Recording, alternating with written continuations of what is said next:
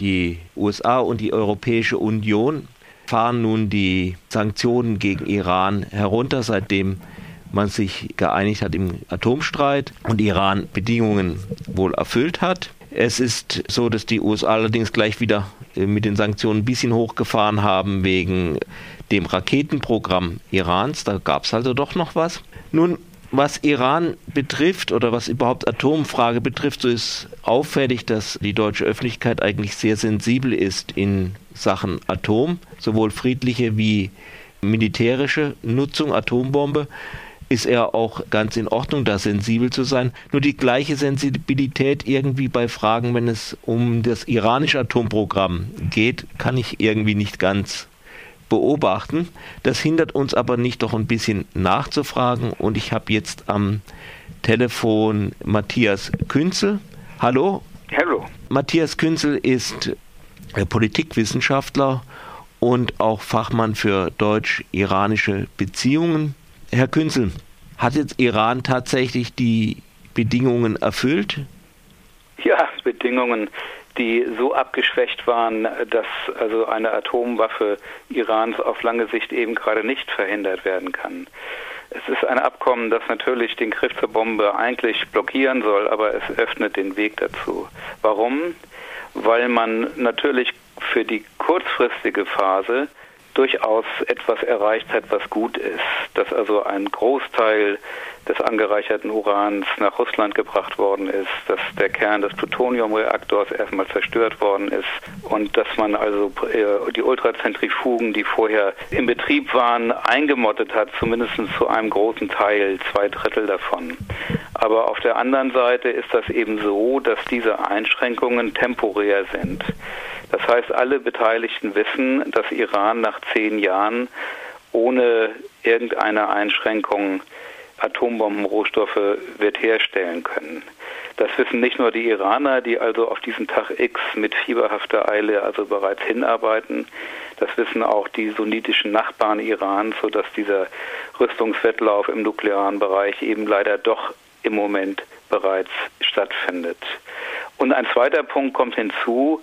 Man könnte sich ja freuen, wenn man sagen könnte, ja, wenigstens zehn Jahre lang ist dieses Abkommen so sicher, dass man keine Angst vor einer iranischen Bombe haben muss.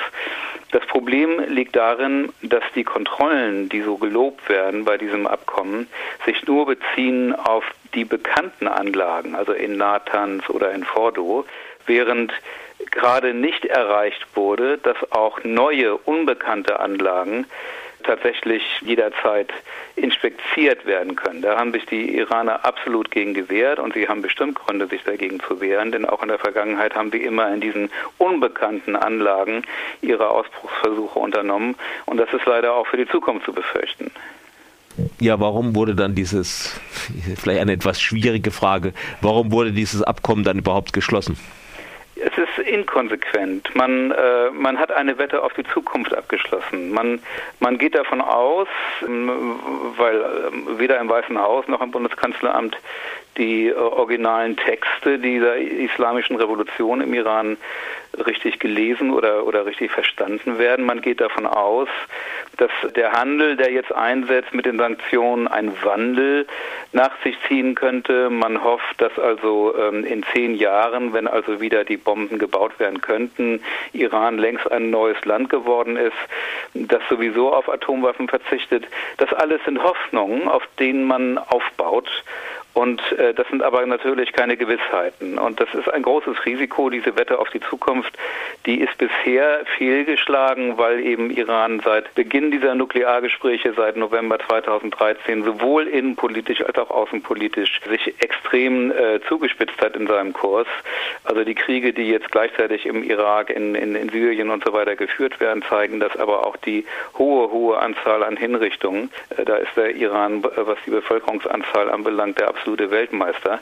Also ähm, äh, das sind Zuspitzungen in beiden Richtungen, innenpolitisch und außenpolitisch, die eigentlich schon zeigen, dass dieses große Entgegenkommen, das der Westen vor allen Dingen jetzt dem Iran gegenüber gezeigt hat, nicht honoriert wird mit einem Entgegenkommen des Irans in Richtung Westen, sondern im Gegenteil ihn darin bestärkt, eine aggressive Politik äh, zu verschärfen.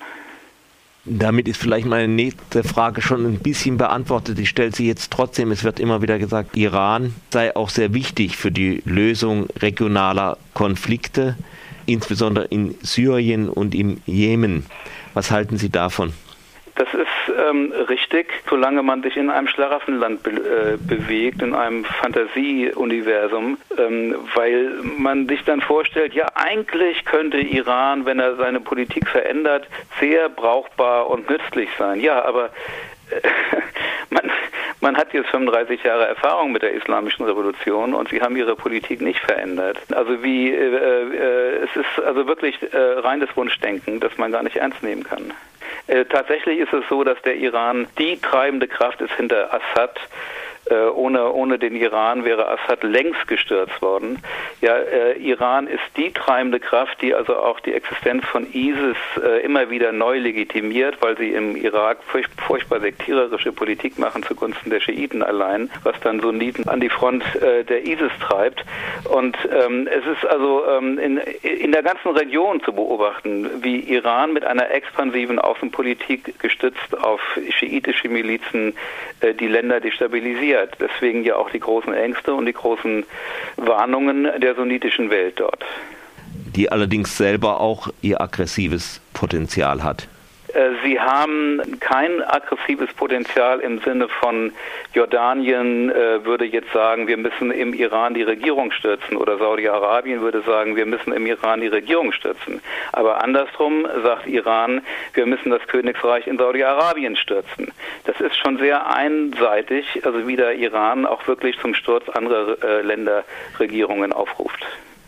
Aber Saudi-Arabien steckt ja auch mindestens so tief im Bürgerkrieg, naja, also gut, nicht mit eigenen Truppen, aber wenn Saudi-Arabien und Katar nicht ihre fundamentalistischen Gruppen in Syrien unterstützt hätten, wäre die Entwicklung da vielleicht auch anders gegangen. Es ist schon ein sehr wichtiger Unterschied. Ich kann Saudi-Arabien natürlich nicht verteidigen. Das ist ein innenpolitisch ist es genauso zu bekämpfen wie Iran und, und auch die, die Verbreitung der wahhabistischen Ideologie ist, ist natürlich eine Katastrophe. Aber wir müssen schon unterscheiden zwischen einer revolutionären Außenpolitik, die tatsächlich umwälzen will und Instabilität geradezu provozieren möchte, und einer Außenpolitik, die von dieser Stabilität profitiert und sie deswegen erhalten will. Und das sind die Saudis.